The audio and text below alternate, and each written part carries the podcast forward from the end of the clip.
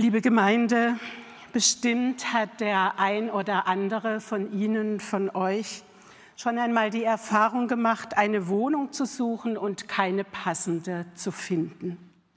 Die eine ist zu groß, die andere zu klein, die dritte viel zu teuer oder der Wohnungsmarkt ist gerade so gut wie leergefegt. Etwas Entsprechendes zu finden gestaltet sich nicht selten als ziemlich schwierig. Aber Wohnungssuche ist nicht nur ein menschliches, sondern auch ein göttliches Problem in Anführungszeichen. Gott ist nämlich auch auf Wohnungssuche, auch wenn sich das zunächst mal ein bisschen schräg anhört, oder? Aber die Wohnungssuche Gottes zieht sich so ziemlich durch die ganze Bibel. Von Anfang an ist es Gott ein Bedürfnis, bei den Menschen zu wohnen, ihnen nahe zu sein, Gemeinschaft mit ihnen zu haben. Und in dem Abschnitt aus der Offenbarung haben wir es vorhin gehört, das ist auch das Endziel. Gott wird bei ihnen wohnen und sie werden sein Volk sein. Im Alten Testament lässt Gott deshalb zunächst die Stiftshütte und später den Tempel bauen weil er mit und bei seinem Volk wohnen will. Und im Neuen Testament geht die Wohnungssuche weiter. Als Jesus geboren werden soll, heißt es von Josef und der hochschwangeren Maria, dass sie keinen Platz, keinen Raum in der Herberge fanden. Eine Aussage, die mich jedes Weihnachten wieder neu bewegt. Sie fanden keinen Raum in der Herberge. Gott will ankommen und es gibt keinen Platz. Aber das ist heute nicht anders, oder? Und dann wird ein Stall zur ersten Adresse von Jesus auf dieser Erde. Später beschreibt Jesus seine Wohnungssituation so. Der Menschensohn hat keinen Ort, wo er sein Haupt hinlegen kann. Auf dem Weg von Bethlehem nach Golgatha sucht er immer wieder Herberge bei einzelnen Menschen. Bei den Geschwistern Martha, Maria und Lazarus zum Beispiel ist er relativ oft. Oder bei Zachäus kehrt er ein. Auch heute ist Jesus auf Wohnungssuche. Er möchte einkehren, damals wie heute, und sucht Menschen, wo er willkommen ist. Siehe, ich stehe vor der Tür und klopfe an. Wenn jemand meine Stimme hören wird und die Tür auftun, zu dem werde ich hineingehen und das Abendmahl mit ihm halten. Und er mit mir, heißt es in Offenbarung 3. Der dreieinige Gott ist auf Wohnungssuche und deshalb ist der Heilige Geist so wichtig. Vor zwei Wochen haben wir Pfingsten gefeiert, das Kommen des Heiligen Geistes, wie es damals war in der Apostelgeschichte, als das losging, als der Heilige Geist kam wie ein Brausen, wie ein Sturm und alle Menschen erfasst hat in der Gemeinde. Aber der Heilige Geist lässt sich nicht mit zwei Feiertagen abhaken. Er ist der Teil des dreieinigen Gottes, der bei uns, ja, der in uns wohnen will. Ich persönlich habe mich viele Jahre meines Christenlebens schwer getan mit dem Heiligen Geist, konnte mit ihm wenig anfangen. Vielleicht liegt es an der landeskirchlichen Prägung. Die tut sich auch schwer, die Landeskirche mit dem Heiligen Geist, oder? Bis mir das endlich mal so richtig bewusst geworden ist. Der Heilige Geist ist nicht irgendwas Nebulöses, sondern er ist eine Person. Durch ihn wohnt Gott in mir. Durch ihn redet Gott zu mir. Der Heilige Geist zieht ein, wo Menschen ihn in ihr Lebenshaus einladen. Komm, Heiliger Geist, ich öffne dir mein Leben. Der Heilige Geist zieht ein, wo Menschen sich sagen lassen, wer sie sind und was Gott für sie sein will. Gott nimmt Wohnung in dir und in mir durch seinen Heiligen Geist. Sind wir uns dessen bewusst? Es geht nicht nach dem berühmten Tischgebet, komm Herr Jesus, sei unser Gast. Nein, er kommt nicht als Gast zu Weihnachten oder vielleicht noch zu Ostern. Er kommt nicht als Urlauber für kurze Zeit. Er kommt als dauerhafter Mitbewohner. Er hat keine Kündigungsklausel im Mietvertrag. Er will in dir wohnen, immer. Du bist jetzt nicht mehr allein in deinem Lebenshaus. Er bleibt, er ist immer da, egal wo du gerade bist oder wie du dich gerade fühlst. Er ist nicht nur bei dir, sondern er ist sogar in dir. Und dann geht er am liebsten von Lebensraum zu Lebensraum, macht dabei Vorschläge, wie man dieses oder jenes verändern, ein, verändern könnte. Er schmückt und dekoriert die Räume unseres Lebens und vielleicht möchte er auch das ein oder andere mit dem nächsten Sperrmüll rausschmeißen und entsorgen. Mit der Zeit lernt man, seine Stimme zu erkennen und auf sie zu hören. Er überfordert uns dabei nicht. Nein, der Heilige Geist ist ein Gentleman und macht alles ganz behutsam in einem Tempo, mit dem wir klarkommen. Er tut sein Werk in uns. Das ist das Geheimnis eines Lebens als Christ. Und er tut es vor allem als Tröster und als Lehrer. Trösten ist eine seiner Hauptaufgaben. Ja, trösten ist eigentlich sein Wesen. Jesus sagt es in seinen Abschiedsreden zu seinen Jüngern, ich will euch den Tröster schicken. Gottes Wesen ist Trösten. Das ist keine Nebenbeschäftigung von ihm, wenn er sonst nichts anderes vorhat. In der Bibel steht ganz oft, Gott ist voller Erbarmen und voller Trost. Das können wir uns menschlich gesehen kaum vorstellen.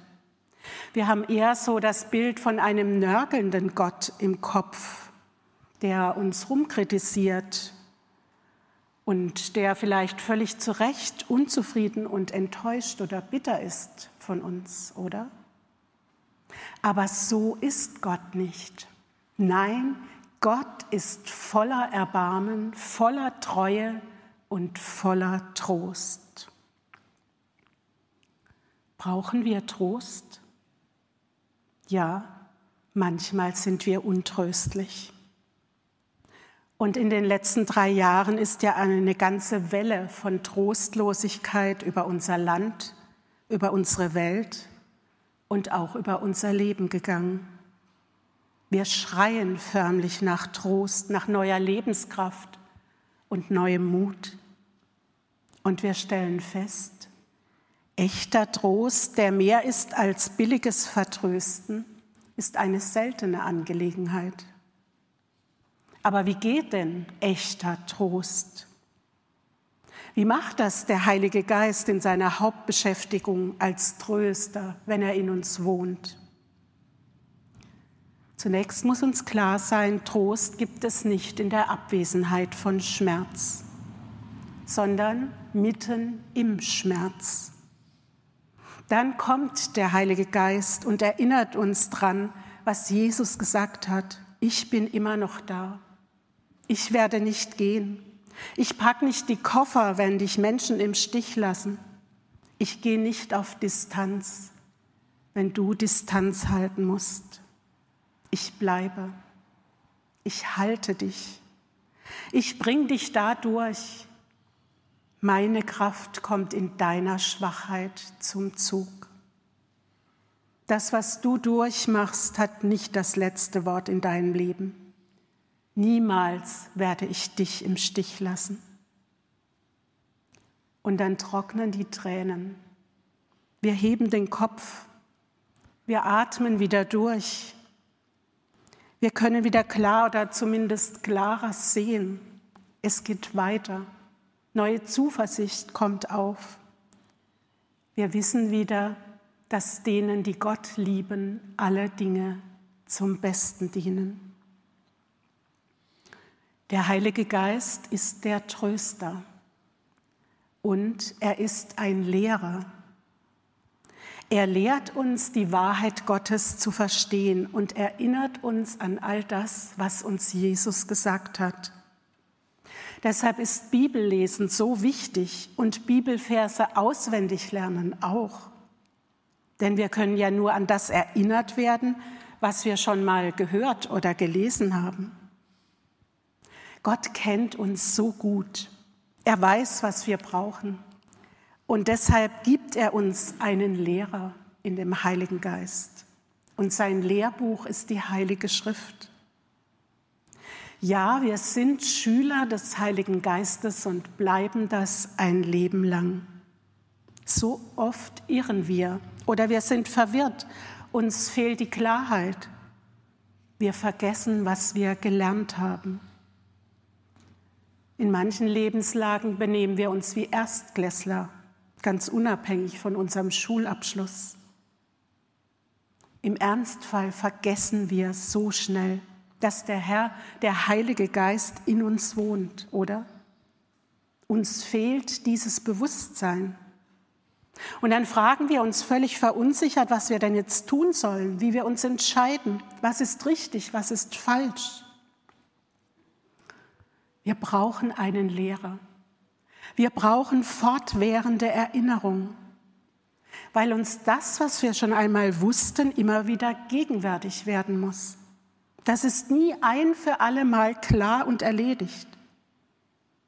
Der Heilige Geist als Lehrer erinnert uns und macht uns gegenwärtig, was wir schon einmal wussten.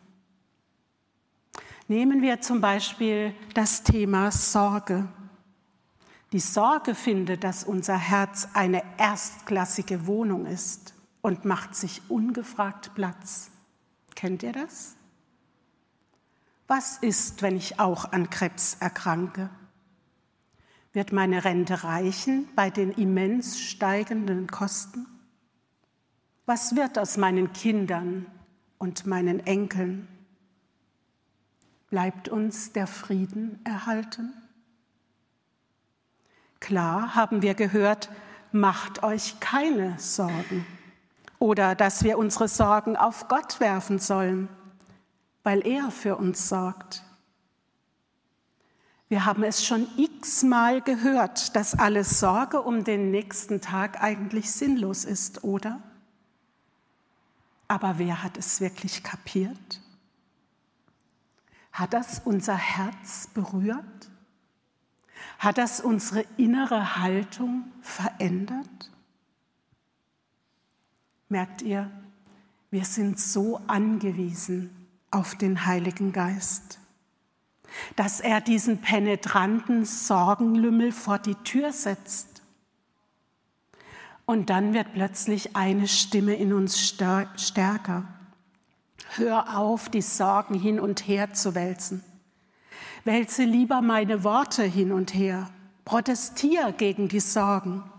Argumentiere mit meinen Worten. Häng sie wie Plakate an die Wände deines Lebenshauses. Der Herr ist mein Hirte. Mir wird nichts mangeln. Fürchte dich nicht, denn ich halte dich an deiner rechten Hand. Der Heilige Geist erinnert unser vergessliches Herz. Er macht das, was Jesus sagt, stark in unserem Kopf, in unserem Herz, in unseren Entscheidungen, unseren Prioritäten, unserem Willen. Deshalb setz dich immer wieder mit seinem Wort auseinander. Lies es jeden Tag. Sich erinnern ist ein Thema, das die ganze Bibel durchzieht. Schon im Alten Testament wird das Volk Israel immer wieder aufgefordert, sich an die Worte und vor allem auch an die Taten Gottes zu erinnern, sie sich ins Gedächtnis zu rufen. Mensch, da war doch was, da hat doch Gott eingegriffen. Und das geht im Neuen Testament weiter. Paulus erinnert die Gemeinden in seinen Briefen immer wieder daran. wer Jesus für sie ist und wer sie in Jesus sind. Die Bibel ist das einzige Buch, in dem dir der Autor persönlich begegnet. Und das ist möglich durch den Heiligen Geist. Plötzlich geht dir ein Licht auf. Eine, eine Vers, eine Aussage tritt plötzlich hervor, wie plötzlich markiert. Und du erkennst etwas, was dir vorher noch nie aufgefallen ist oder bewusst war, wo du immer drüber gelesen hast. Deshalb möchte ich dich ermutigen, lies die Bibel, präg dir immer wieder ein, was Gott dir zuspricht. Lerne Bibelverse auswendig, auch wenn das altmodisch klingt. Es gibt heutzutage so tolle Apps auf dem Handy, die dich dabei praktisch unterstützen können. Aber vor allem gibt es den Heiligen Geist, der in jedem wohnt, der Jesus lieb hat und der mehr und mehr in dir Raum gewinnen will. Er ist kein Magier, aber ein Tröster. Und er ist zugleich ein Lehrer, der uns vergessliche Menschen immer wieder an das erinnert, was Jesus gesagt hat. Amen.